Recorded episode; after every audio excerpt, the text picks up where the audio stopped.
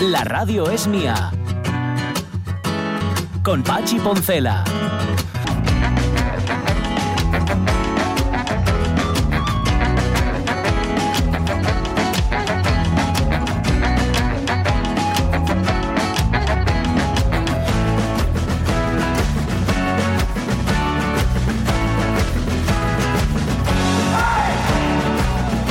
Y 8 minutos de la mañana, en efecto, siguen los encuentros que, que ya empezaron a dos días, como nos contaba ayer Rubén Martínez y, y Alberto Manzano.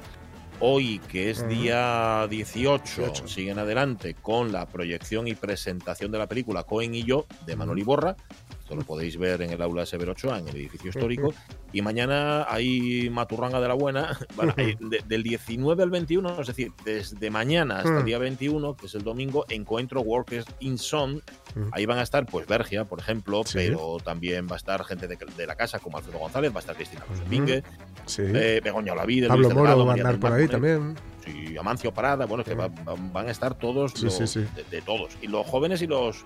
O sea, lo- los, menos jóvenes y los Mm. más jóvenes. Porque Sí, mira, sí, por ejemplo, sí. está Fran Aguilar, que aquí no lo conocemos de nada, Mm. o, de, o de muy poco, pero también es un tipo. Pablo Moro, va a estar. Sí, sí, sí. Sí. Javier Ruibal. Sí, hombre. Y al, al- Sí, eh, sí. Alfredo, Alfredo González. Sí, sí, sí, sí. Ah, lo mencionaste. Sí, sí, sí, sí. perdón, perdón. Y Marisa Valleroso, que no lo había Hombre. Mm. Mañana hay, mira, seis y media, la masterclass que da Cristina Rosenbinge, la palabra exacta técnica del verso cantado, Sí. también en el aula Severo Ochoa, a las 8 en el Teatro Filarmónica, Tradición y Modernidad, con Bergia, Begoña Mm. Olavide, Luis Delgado y Fran Aguilar.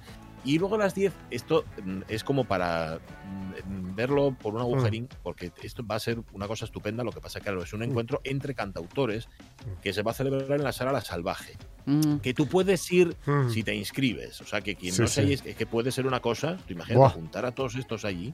Mm.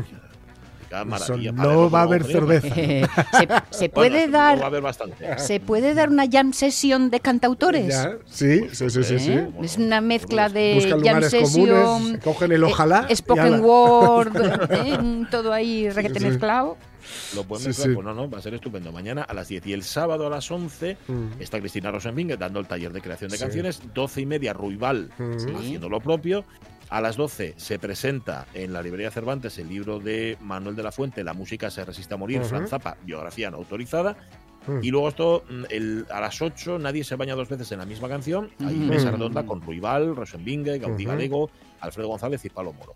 Qué guay. Y el domingo ya a las doce y media en la sala de cámara, música y letra, la, y letra, la poética de la canción. Pues nada, o sea, María del Mar Bonet, Amancio Prada, Roger Uf. Mas y Marisa Valle Rosa. ¿Qué más quede? Qué guay. Es que yo- Qué guay, qué guay. Rival, ¿cómo está reverdeciendo Sí, ahora, eh? sí, sí, sí, sí. Bueno, Vaya que sí.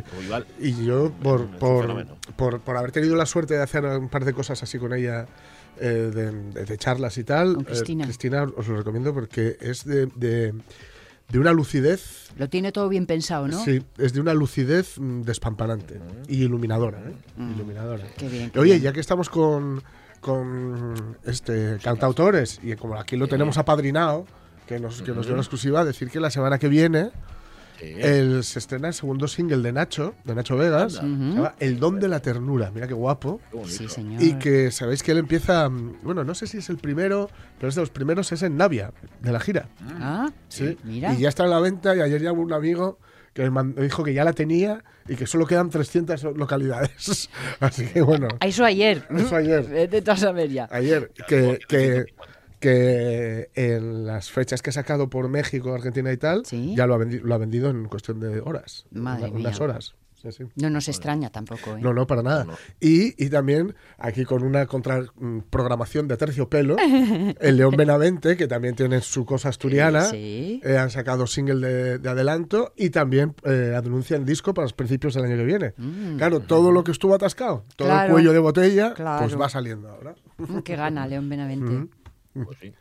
Bueno, pues hay mucho, como podéis ver. Y si algo tiene ahora mismo presente y futuro, es lo que antes se llamaba canción de autor. Sí. Ahora no se llama así, pero sigue siendo lo mismo, porque son personas que hacen canciones. Porque, alguien, y las- porque autor tiene, ¿no? Padre, padre tendrá, padre y madre, vamos. Mira, estaba Señor. a- a comentando con Jorge precisamente, hablando de Bergia como cantautor, ¿no? Digo, qué diferente esa imagen del cantautor así mm, eh, enfadado, eh, llamando a las barricadas y todo, todo airado, a un Javier Bergia que no deja de obligarte a, re- a pensar, a reflexionar, Sí, sí, sí. pero es un cantautor cariñoso. Sí. Oye, ¿cómo se lo Sí, sí, sí, agradezco, sí, sí, de verdad? Porque estoy de este arrebato así enfadadesco de los 70 Sí, un ¿para qué poco te van a pegar con la guitarra, no? Sí, Claro. sí, de, o te mueves o eres lo peor.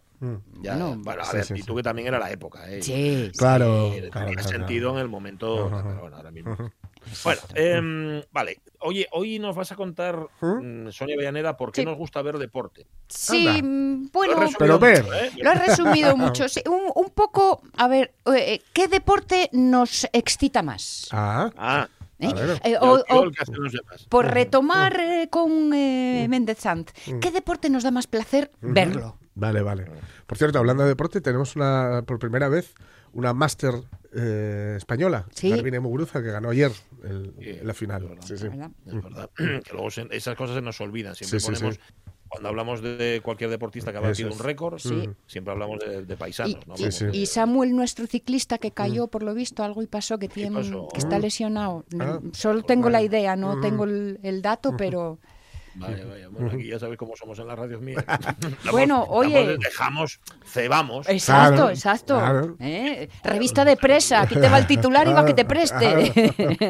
Eh, antes de esa revista de prensa que llega enseguida, ya os digo, dentro de un rato hablamos de vuestra relación con la hostelería, con los bares de lugares, y tendremos tiempo para rematar esta hora para Carlos Lastra, Ana, la protección Ajá. del entorno, la naturaleza y todo esto que tanto Sí. Eh, si trae más pastines de avellana, ¡Ay! ¿Quedan?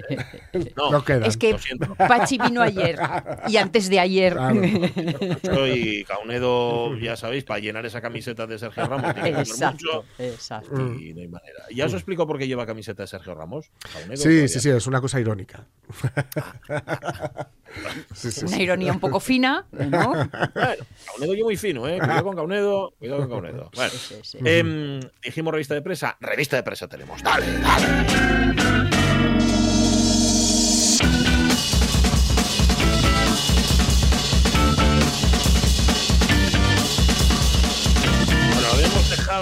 Em, en los árboles que nos impedían Ujú. ver el bosque, bueno, mejor dicho, en los bosques, en el bosque que nos impedía ver el árbol que vale por Ese, 350. ese el arbolón, como le cangas.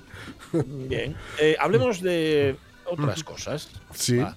Los símbolos nazis que siguen presentes y causan revuelo en Japón.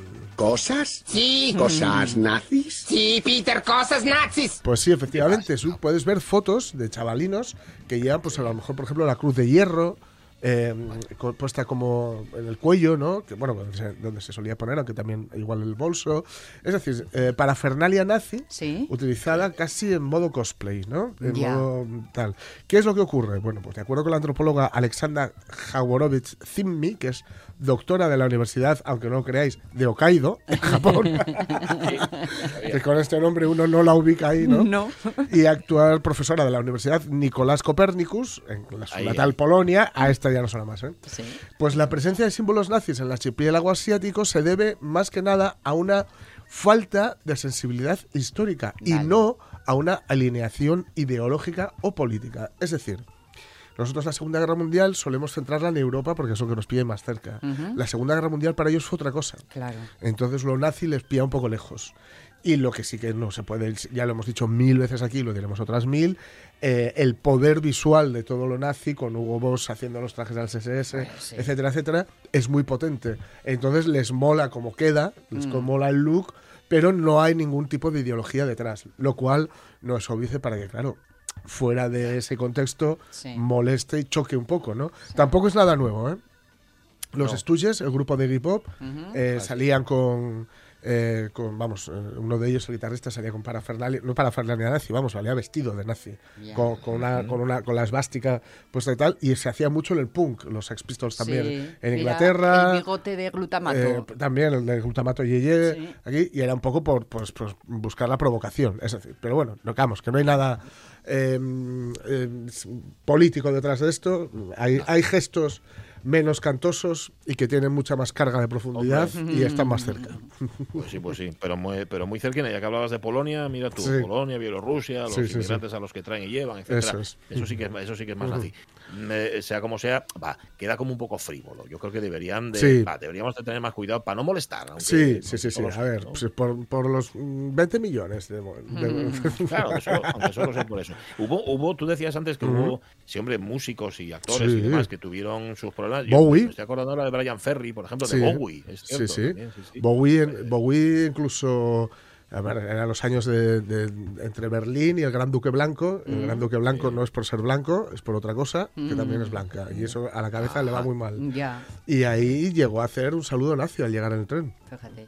Eh, Y Brian Ferry, que, que a, a- Bowie, Mm. bueno, le- pero a Ferry que poco me pega, ¿no? Ferry fue por, Es- Mm. por decir que a él le gustaba, o no por llevar ningún tipo de, de nada, de, de- de insignia, ni de, Sí. ni de uniforme, ni nada, sino que él decía que a él que le gustaba, que, que, no sé, que le atraía, Sí. todo- que eso le pasa a mucha gente, Sí, toda sí, esa sí, era algo- parafernalia nazi, que a- pasa, no, a no Lemmy, estás de acuerdo con el, claro. el, el- el ideario, pero te Al, gusta. a Lemmy, el, el de Motorhead, ya desaparecido, Lemmy tenía, tenía una colección tremenda de memorabilia nazi de la Segunda Guerra Mundial y salía a tocar con la Cruz de Hierro, etcétera, etcétera, y no era nazi.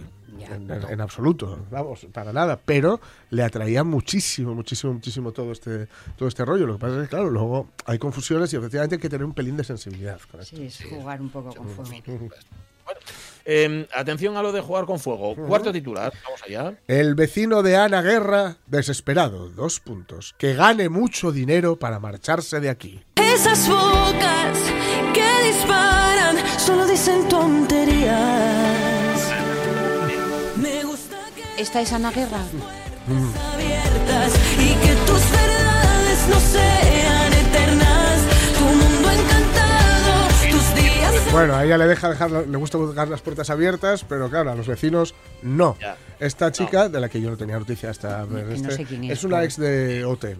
Que Ah, vale, Triunfo, vale, ¿vale? vale, vale, Y se ve que ha sacado un disco ahora y los ensayos de la cantante a altas horas de la madrugada molestan a los habitantes del edificio, que al parecer uno de ellos ha salido en la tele diciendo esto de que gane mucho y que se vaya a un chalet, pero que le dejan que le dejan notas en el portal y en el ascensor A Nina, por para favor. decirle que también yo entiendo que la tabla a ver Ana Guerra pues mm, mm, a- ensaya en otro momento del Claro, día mujer. Claro, ¿o, no?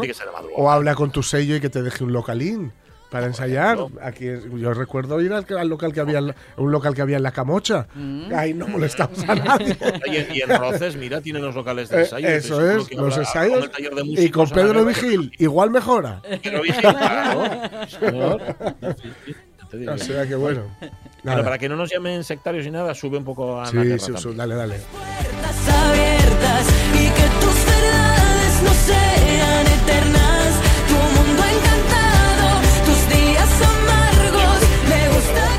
Bergia hace un momento, ¿no? Lo intercambiable que es ahora mismo Mm. el mundo de la canción, da igual que lo cante Ana Guerra, que lo cante Aitana, que Sí. lo cante. Sí. Se, parece, se parece todo demasiado. Parece- Se parece todo bastante Parecen sí. tiendas de modas, de Sí. estas Sí, que sí, es la sí, misma en todos. eh, Parecen es, franquicias. eso es. Hoy sale- no para, para. Hoy por cierto, un reportaje muy chulo en, en El País, que lo firma Fernando Navarro, que es un buen, un buen conocedor de todo lo que es la música popular y que además hemos tenido por aquí por en alguna que otra ocasión, eh, sobre Z Tangana y su productor.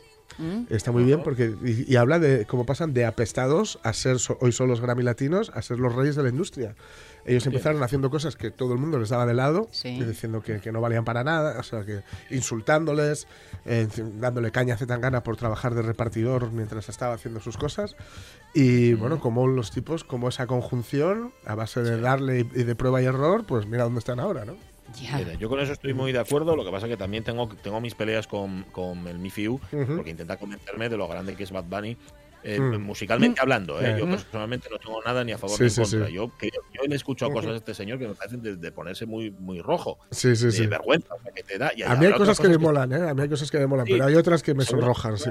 claro, convertirlo, convertirlo en el Mozart del No, siglo no, XXI. hombre, no. No, hombre, no. Sencillamente, además, porque el, el Mifiu siempre te utiliza el mismo argumento. No, es que este hombre se dedicaba a embolsar productos en, un- en un supermercado y Bueno. mira dónde llegó. Y, no, vale, pues me parece Ya, ya, era Hitler, ¿no? Eso te iba a bueno, decir, también era cabo nada más Hitler y mira dónde llegó. hombre, bueno, no nos metamos en Oye, oye, oye, oye. Acabamos siendo denunciados. Atención a la siguiente noticia, que tenemos un caso cerca muy Sí. sangrante. Portazo a Kimmich por no vacunarse. Ahí.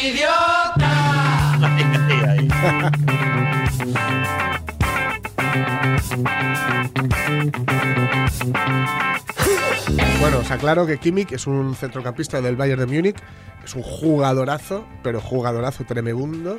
Pues no va a poder acceder al hotel de concentración con su equipo en Baviera por las nuevas restric- restricciones impuestas. Es decir, no puede entrar en el hotel. ¿Por qué? Porque no se puede entrar en, hotel- en instalaciones hoteleras si no tienes el certificado COVID. Y él no tiene el certificado COVID porque no se ha vacunado. ¿Por qué no se ha vacunado? Porque dice que le tiene miedo a las consecuencias a largo plazo de la vacuna. A corto Ya, plazo ya, está ya. matando gente. De mano. Eso sí, No ponerla. Eh, A largo plazo. a largo plazo no sabemos. sabe. Eh, así que nada, no va a poder ir ahí a ver lo que tardan. Eh, le está salvando, o le puede salvar, que es muy, insisto, muy, muy, muy bueno. Pero no creo que tarde mucho en apartarlo del equipo. Hombre, Porque, porque es un foco de contagio. a ver si me lo contagia como todo, el que claro. tenemos aquí, efectivamente, en el Sporting. Señor, ayuda, que hoy escuché, pues no sé quién era, otro de los jugadores diciendo, ah, nosotros no sabíamos nada, nosotros no sabíamos. Pues, hombre, nada, claro, es que me imagino que no se lo, que no, se que No no lo lo, que no lo contaba por diría. ahí. Que no lo diría porque si no, pues, pues igual no te apetece mucho meterte en el vestuario, eh, que- no, que no hay precisamente mucha distancia con alguien que, que puede ser un portador, ¿no? Sí, total- totalmente. Bueno, Kimmich, idiota. Eh, último titular que es de antología. Sí. Adelante. Un prófugo maños simula ser rumano para esquivar la cárcel y el acento le delata. ¿Y los de mi pueblo cuánto pasamos, pues? Ahí le tenemos. Ay, ay, ay, ay, ay. Ay, Ahí le tenemos. Voy a repetir el titular por si no se ha pillado bien, ¿vale? Es un prófugo maño que simulaba ser rumano para esquivar la cárcel y cuando le pararon, pues se puso a hablar y el acento, que no era rumano, sino maño, porque él es- pues le delató, ¿no? Era rumaño. Era, era rumaño, efectivamente. Entonces, eso es, es apellido de ministro, ¿no? Rafael Rumaño. ministro de Agricultura. Los ministros tienen, tienen apellido, nombre y apellido de ministros, como los árbitros. Sí, pero yo te voy a decir, siendo RR podría ser árbitro. También, Sí, sí, sí, sí, sí. Sí. Pues nada, eh, y por no haber estado callado. Porque Claro, si él, callado- él usaba identidad falsa, identidad falsa que le identificaba, valga la redundancia, como ciudadano rumano. Pero claro, tras hablar en un. en- fue- esto fue en Cambrils, tras hablar, al hablar en un control de tráfico, dijeron tú ni rumano ni nada. Además, claro, el tío igual se olvidó de que había hecho la jugarreta, porque iba drogado y bebido. Ajá. y maño. Y vaya, lo tenía todo. Entonces, claro, nada, le pillaron, vaya. Bueno, normal, normal.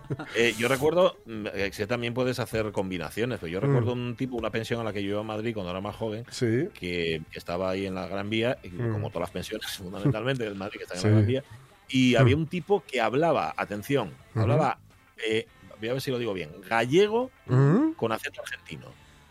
Ostras. ¿Vale? El tipo, el dueño de la pensión o el encargado, hablaba, tú le escuchabas hablar por teléfono y Pero- hablaba en gallego con acento argentino. Uf, pero eso Podéis es muy com- imaginarse, pues. Es muy complicado eso, Y, ¿no? y muy en Argentina, muy ¿cómo, ¿cómo lo llamaban en Argentina? Porque gallego no lo podrían Claro, llamar. gallego no, lo llamaba A el- voces. El, calvo, Vamos.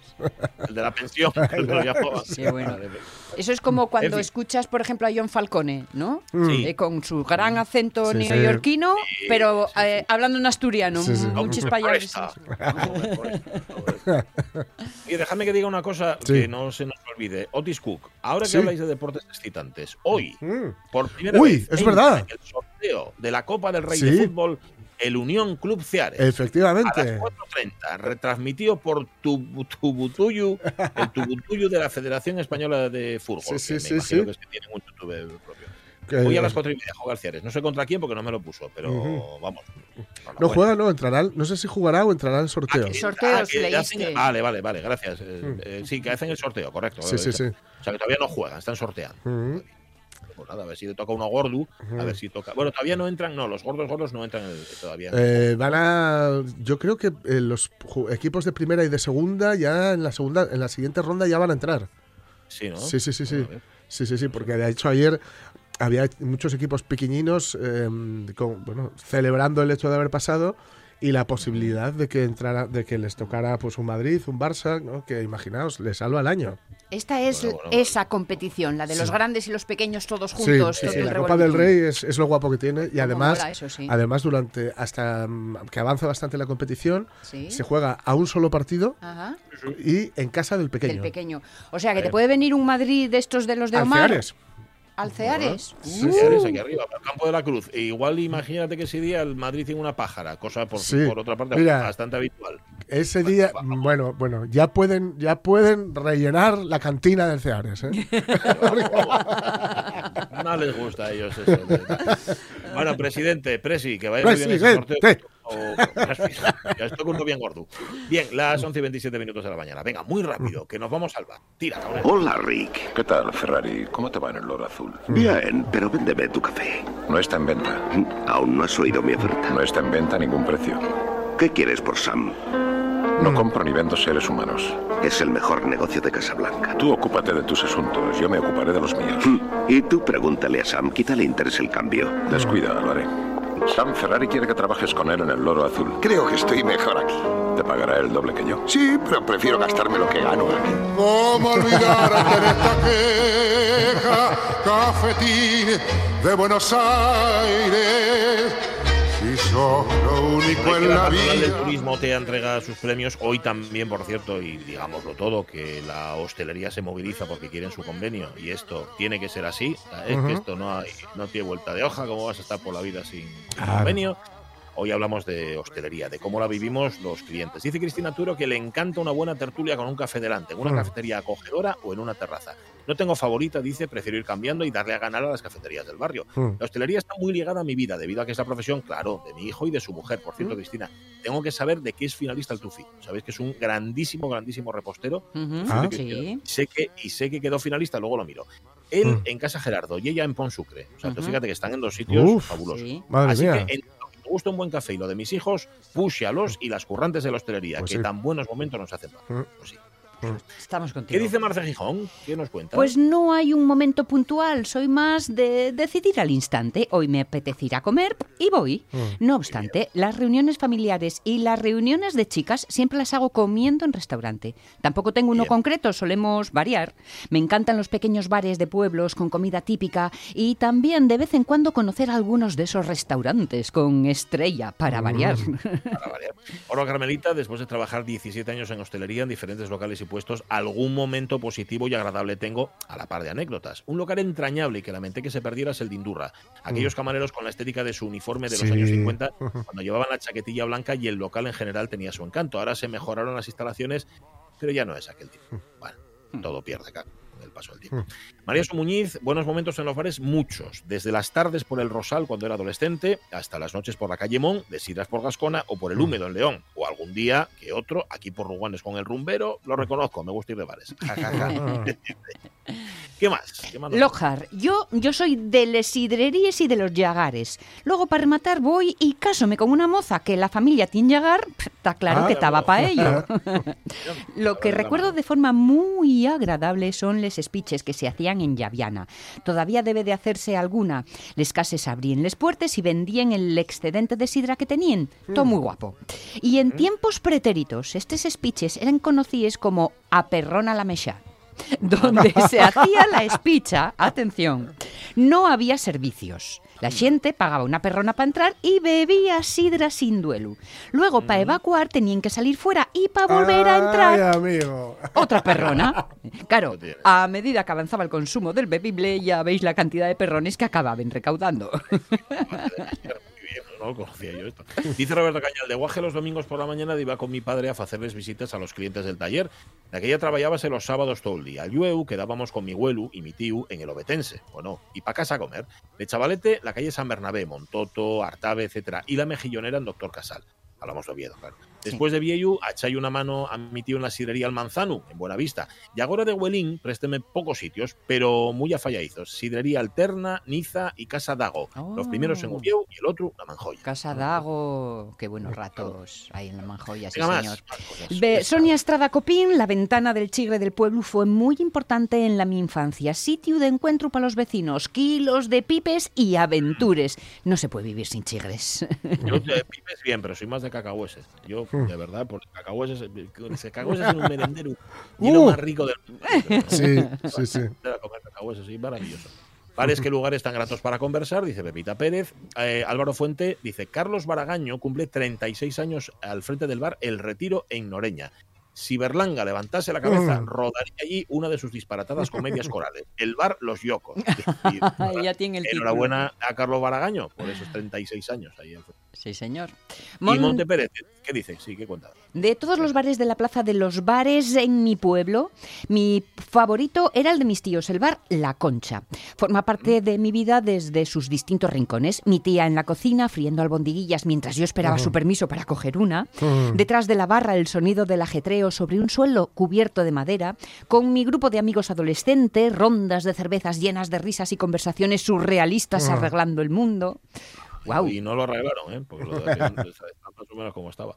Eh, Raúl García Cernuda, muchos momentos buenos en casa en Burria, sí señor, en el crucero, en Tineo, que Monte Pérez también lo comparte, comparte el cariño, dice, por este lugar. Ángela, dice Monte, literalmente divina, con su buena mano en la cocina.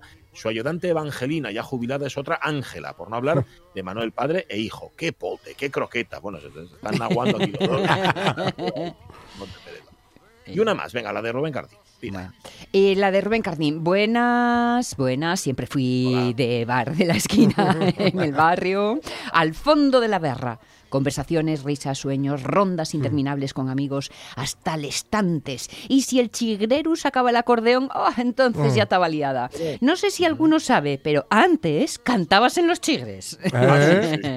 Cantábase, cantábase. Eso es una práctica que, por Ujú. desgracia, se está perdiendo. Va mucho, hay un grupo, un día tenemos que hablar con ellos, son los ñerbatos, los ñerbatos y un grupo de, de- de paisanos, bueno, de rapazos mayores. Vamos a decir que van por los bares en Gascona, a Gascona van mucho y andan Sí. por ahí y tal, y entonces ellos lleven instrumentos de percusión, guitarras y Ah. tal, y ent- entámenla con boleros. Qué guay. con canciones. La manera es precioso, precioso lo que hacen. Ya hablamos con ellos. Pues sí, como decía Pepita, bares, qué lugares, sube la. Caunedo, súbeme ese cafetín de Buenos Aires. Qué temón. Oh, Qué temón, qué temón. Yo lo conocí a través de Calamaro.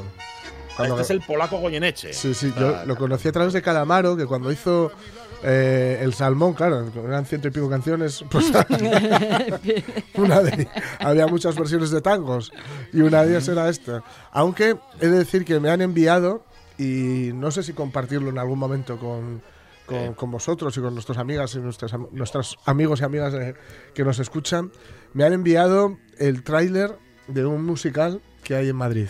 Mm. Ah, Es, el musical es Ghost. ¿Os acordáis de Ah. Ghost? Sí, sí, lo hombre. del barro y ¿Eh? eso. Bueno, es precisamente esa secuencia. Pero, ¿Sabéis quién hace de Patrick Swayze? ¿O Swayze? ¿Quién? ¿quién? Bustamante. Bustamante. Anda, En sin camiseta. anda.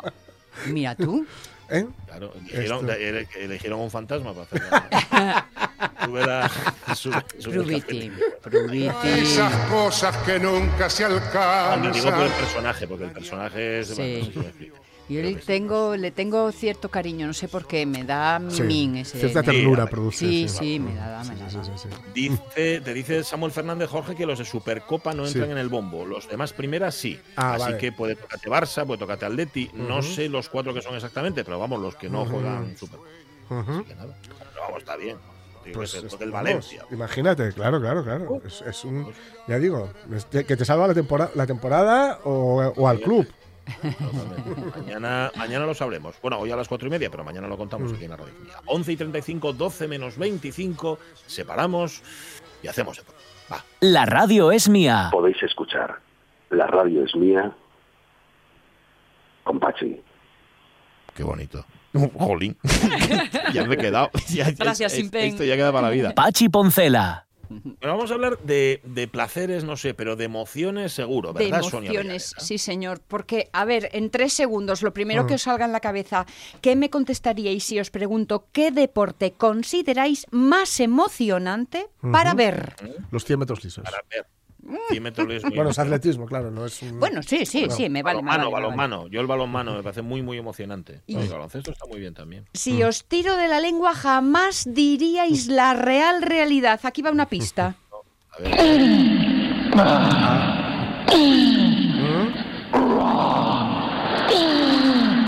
Por la Sí. profundidad del... Uh, ah, no Sí. penséis lo que podéis. Ya, ya, ya, ya. No, claro, el, tenis, claro, y tiene, claro, tiene como mucho sentido. ¿Ah, sí? Sí. pues ya me lo vas explicando, pero no lo entiendo. Porque cada, cada punto se gana. Ya, Cada punto hay que ganárselo. ya. Entonces, claro, eh, si vas al largo plazo, dices, "Pf, madre, es que me quedan otros no sé cuántos Ya, sets todavía lo que me queda. por ver, Sí, sí, ¿no? sí, sí. Pero cada punto hay que ganarlo. Entonces, cada punto es una, mm, es una victoria en el fútbol. A los que somos muy futboleros Mm. nos cuesta mucho, a quienes no son futboleros, explicarlo, porque, por ejemplo, Estados Unidos no triunfa porque dice, pero si no pasa nada. Ahí, ¿no? mareando la pelota. Estáis ahí, venga, venga, que sí, que esto, que sí tal, pero aquí no pasa nada y encima se puede empatar. Sí. Pero el tenis, claro, cada punto hay que ganarlo. Vale, vale, vale. Bueno, bueno, pues quizá las cosas A vayan veces por se hace ahí. largo, ¿eh? Sí, sí, unas cuantas horas, ¿no? Sí, la cosa es no pensar, yo creo, ¿eh? no pensar más allá. En el mañana, hay que no- estar en no- el aquí y no ahora. decir, ah, qué guay, primer juego. Mira tú. de- al mejor de seis, de- o sea, al que, y tienes que ganar tres sets. Esto es deporte mindfulness, entonces, Sí, ¿no? sí, sí, el sí. aquí y ahora. Claro. Era esto que sonaba, por cierto, haciendo. eh, Eh, ah, estos ay. eran Federer y Nadal, aunque no eh, um, Ah. amplificados, Sí, ¿no? sí, sí. Porque estaban así, oh, ah, oh, ah. Mm. Y claro, es por tener un buen juego de Sí, pelotas. claro, de claro, las claro. otras Sí, sí, pelotas, sí. ¿no? Además, Federer, con lo elegante que es, no le veo yo gritando tanto. Tiene, eso, No, tiene ¿eh? que estar amplificado. Pues te voy a decir una cosa, estos era un partido de dobles y Ujú. Nadal y Federer creo que se pusieron pim pam pim pam pim pam. Y, el- y los otros dos A compañeros mirar. ¿no? Exacto, no vieron una bola, no vieron una pelota. Ay, qué apasionante es el tenis, madre.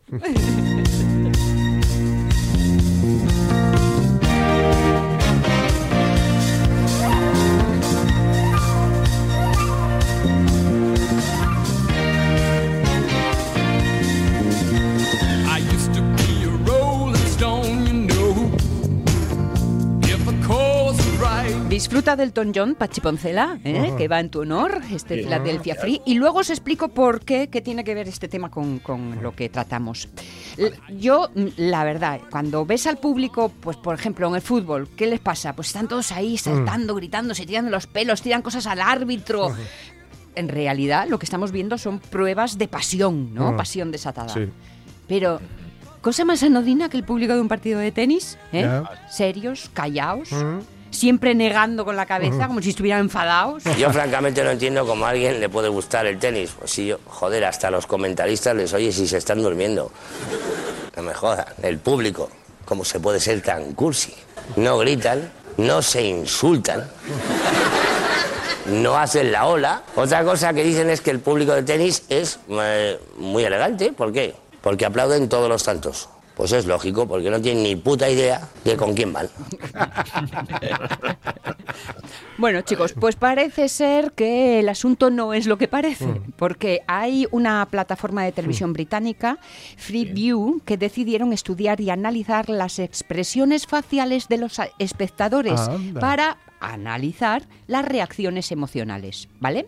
Entonces, eran 150 participantes, les hicieron ver ciertos clips Mm. de distintos deportes, 10 en concreto diferentes, y escenas que se medían de baja, media y alta intensidad. ¿eh? O sea, que no ponían algo muy interesante de Mm. Sí, tenis sí, sí, frente claro. a un pestiño de, Claro, de claro, fútbol. claro. No.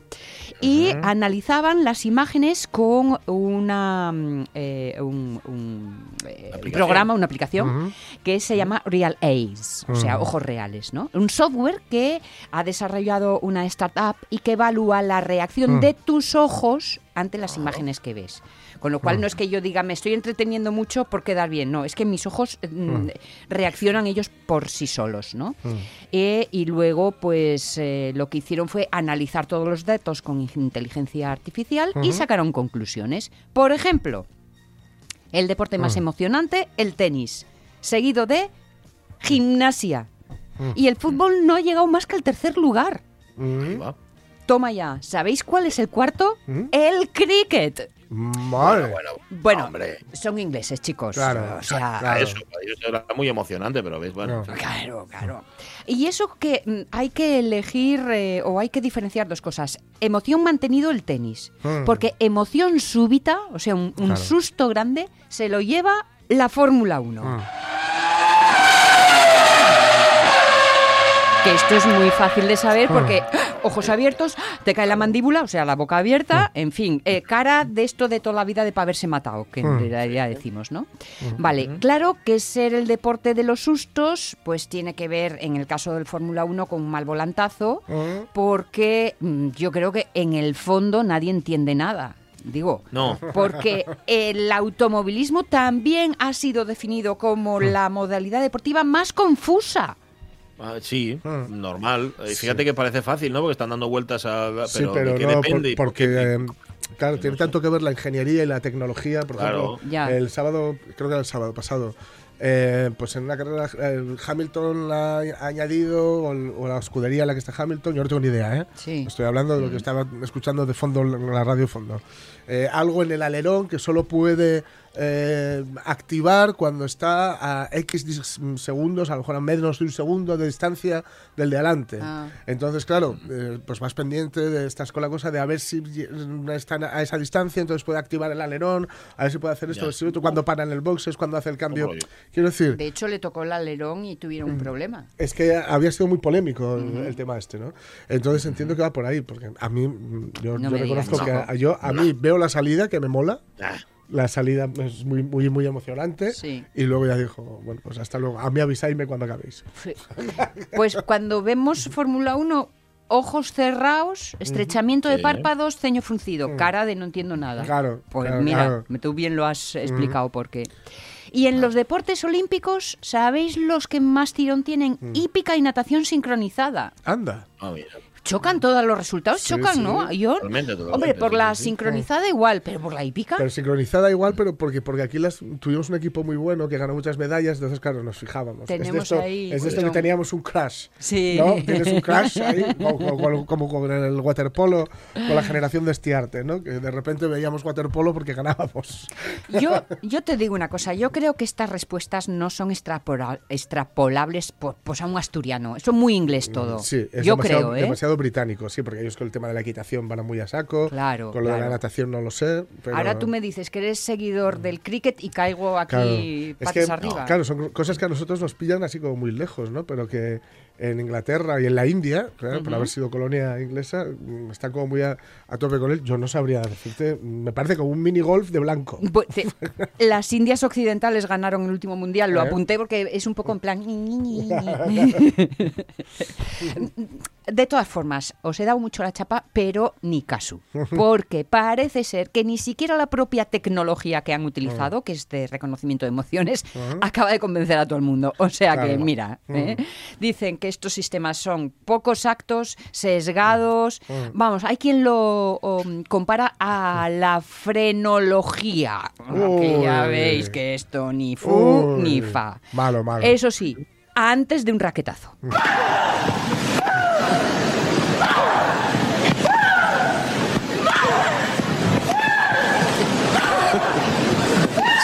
Por tener un ejemplo femenino, ¿eh? Sarapova y Vanessa Williams. Las dos mano a mano. Mira, va, va a haber peli de las Williams. Sí. Sí, va a haber peli de las Williams, creo que ahora no doy cuenta si es para Navidad no, o para después de Navidad se va a estrenar aquí. Ajá. Y, y preparaos para el escalofrío, porque vamos a ver cómo, sabéis que el padre de, de Venus y Serena, y Serena Williams Sí. decidió antes de que nacieran Venus y Serena Williams Que iban a ser que iban a tenistas. ser tenistas de élite. Mira tú, bien. O sea Ay, que pruvitinas. agarraivos. Pruvitinas. Agarraivos. Mejor eso, ¿no? Cosa. En fin, que a estas chicas los ojos redondos no sé, pero casi casi parece que eh, lo que se les pone es la garganta profunda, Sí, ¿no? no. ¡Oh! Profunda.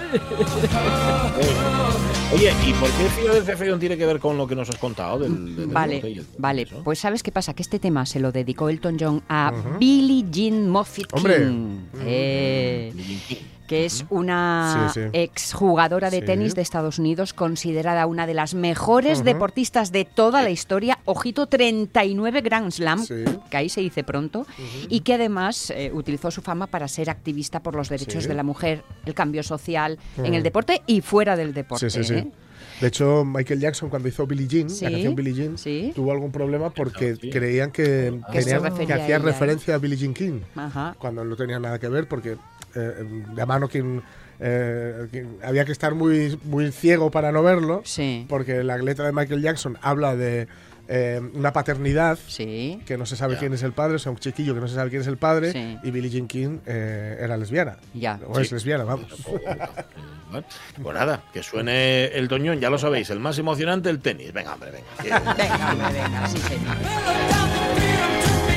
Una buena, una buena partida de cuatreada de Volupalma, Hombre, eso, hombre. eso no lo Yo, supera. yo, mira, re- yo siempre recomiendo lo, lo- lo más emocionante que he visto, sin ser competición, Sí. aunque sea por parte de, ya lo hemos dicho muchas veces, un ser humano fallido, pero un deportista tocado por una varita de beta, saber qué, es el calentamiento de Maradona en San Ah, en- eh, cuando jugaban en el Nápoles, que ponen de fondo, está sonando de fondo el Life is Life de Opus, ¿os acordáis? Sí, Life sí. is Life. Sí. Y, él, y él está, y es el calentamiento. Están todos, además mola porque ves por detrás al resto del equipo calentando, o sea, Ya, haciendo carreras lo cortas, qué, y a él calentando. Que calentando es, Claro. está con las Ya. botas desabrochadas y haciendo eh, lo que llaman en Argentina jueguitos, que es haciendo malabares con el balón, Ajá. mientras suena Life is Life y la gente ya se viene arriba y todo, claro, que le van viendo.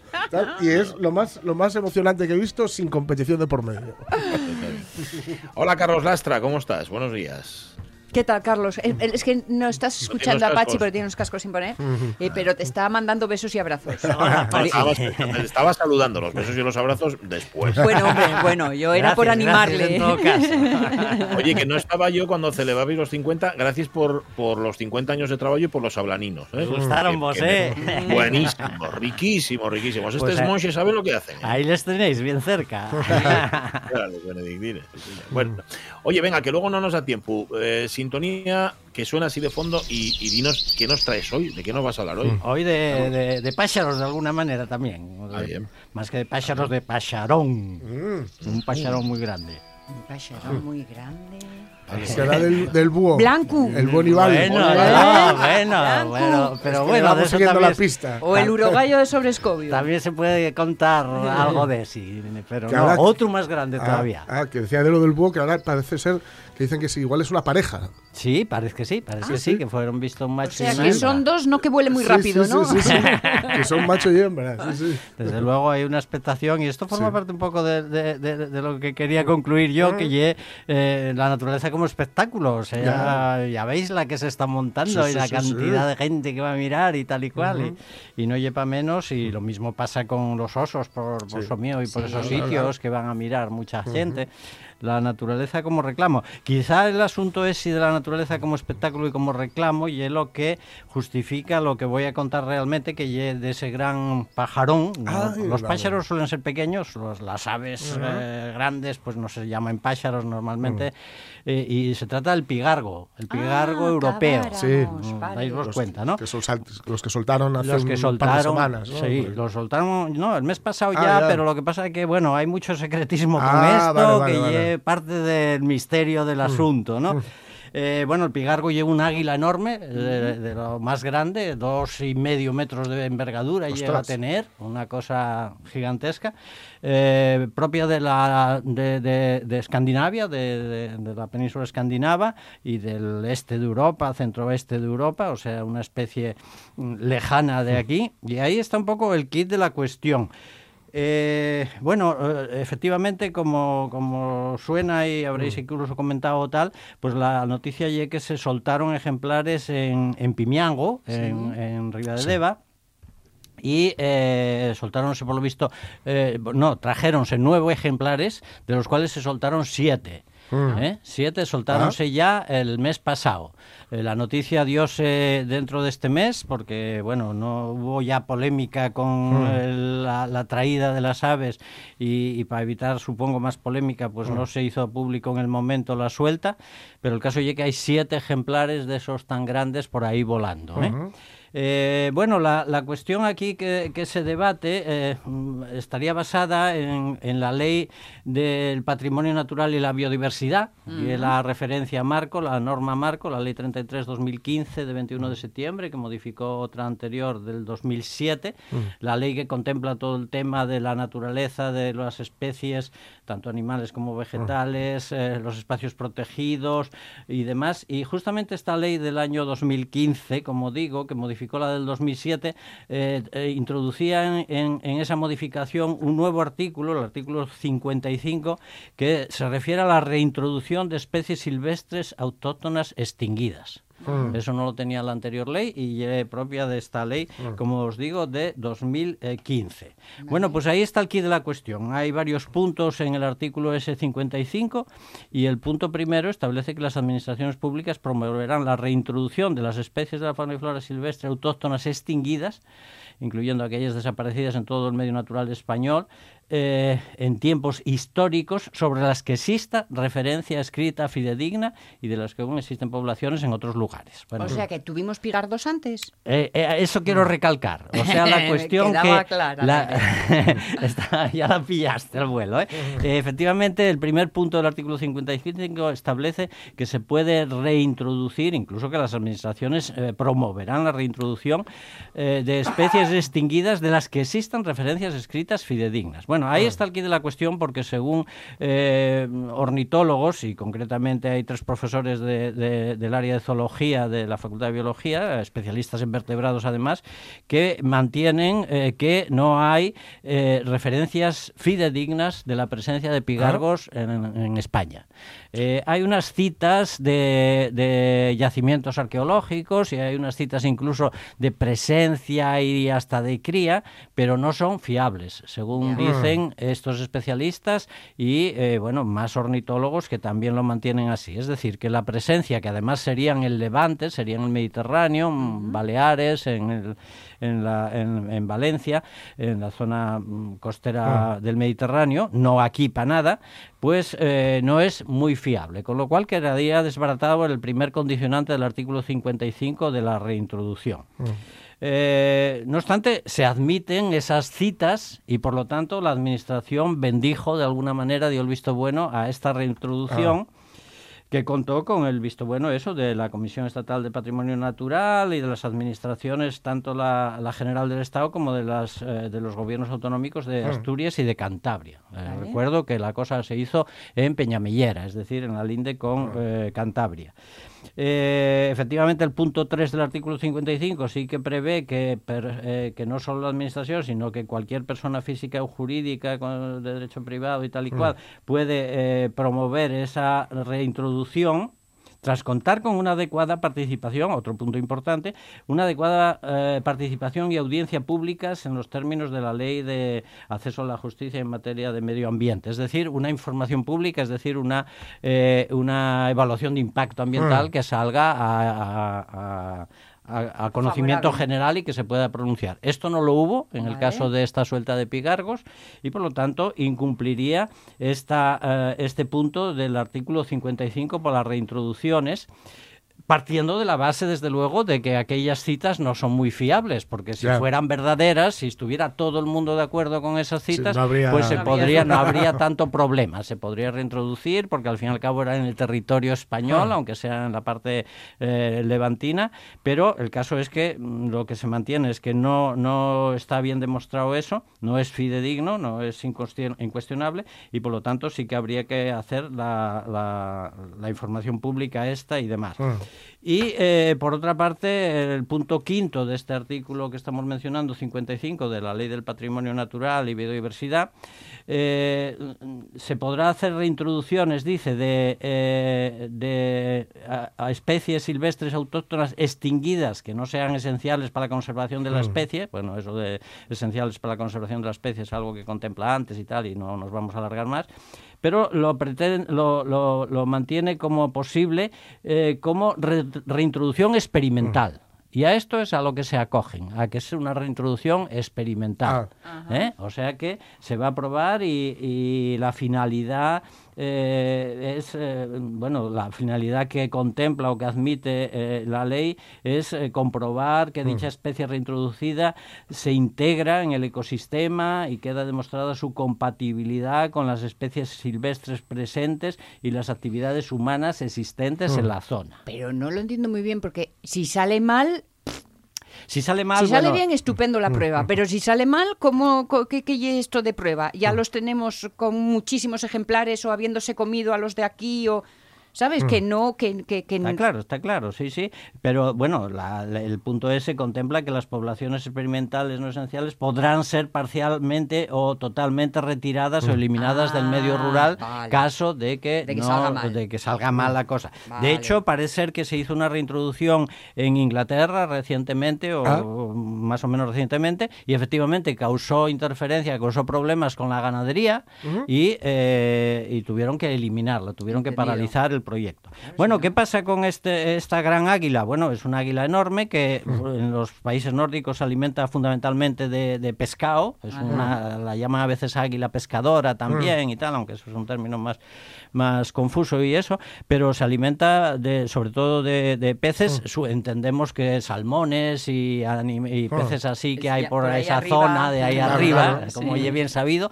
¿Qué pasa cuando vengan cuando estén Ya. aquí, como ya están? Hay Sí. siete ejemplares por ahí volando ya. Eh, bueno, pues no hay grandes peces de los que se alimentar. Ya. Van a incidir sobre los salmones de por aquí, que buenos están ellos. Me cachis. ¿eh? Lo que Eh, van a incidir, Sí, lo que faltaba.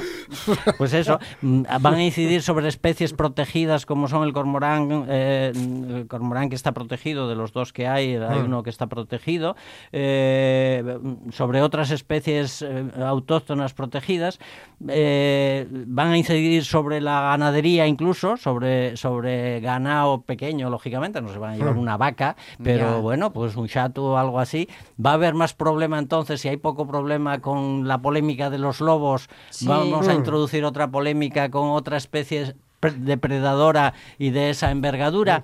Bueno, desde luego los ganaderos de la zona están un poco en pie de guerra. mm, eh, creo que montaron una asociación y que están tratando de pleitear. Supongo que, que, que- que llevarán a los juzgados el hecho de que no se haya hecho evaluación de impacto ambiental. Y en todo caso, bueno, pues es una, es una, una experiencia que, que- bueno, que nos parece desafortunada. Desde luego el movimiento ecologista más o menos está, está en contra, quiero decir, aunque esto lo promueve Grefa, que es una asociación conservacionista eh, dedicada a, a- primero al rescate de especies, de ejemplares heridos y, y- y en malas condiciones, pero que bueno, que, que está muy instalada y que ahora se dedica un poco a hacer este tipo de cosas que ya digo, nos parece un poco desafortunado porque puede plantear muchos problemas y bastantes problemas hay como para que introduzcamos más, ¿no? Entonces, eh, bueno, pues mm, desde luego está, está hay bastante movimiento en contra de- del proyecto y, y lo que enlaza, como decíamos al principio, con lo del búho nival ese que apareció con la observación de osos y tal, es eh, lo que yo apuntaba un poco de la naturaleza como espectáculo. Ajá. Parece ser que si no hay espectáculo eh, para atraer No el interés, turismo y demás, No hay interés. Y como no hay pocos problemas ambientales en los que se tendría que meter la administración, en cambio la administración, tanto del Principado como de Cantabria e incluso la estatal, pues da el visto bueno a estos proyectos tan problemáticos y sin embargo descuida otras cosas en, en aras de ese espectáculo y de ese atraer turistas un poco de mala manera. Dicho quede. Y dicho además con autoridad, Carlos Lastra, desde Ana. Gracias. Un saludo a todos los oyentes. Y una vez dicho lo dicho, nada más dicho, que son las noticias.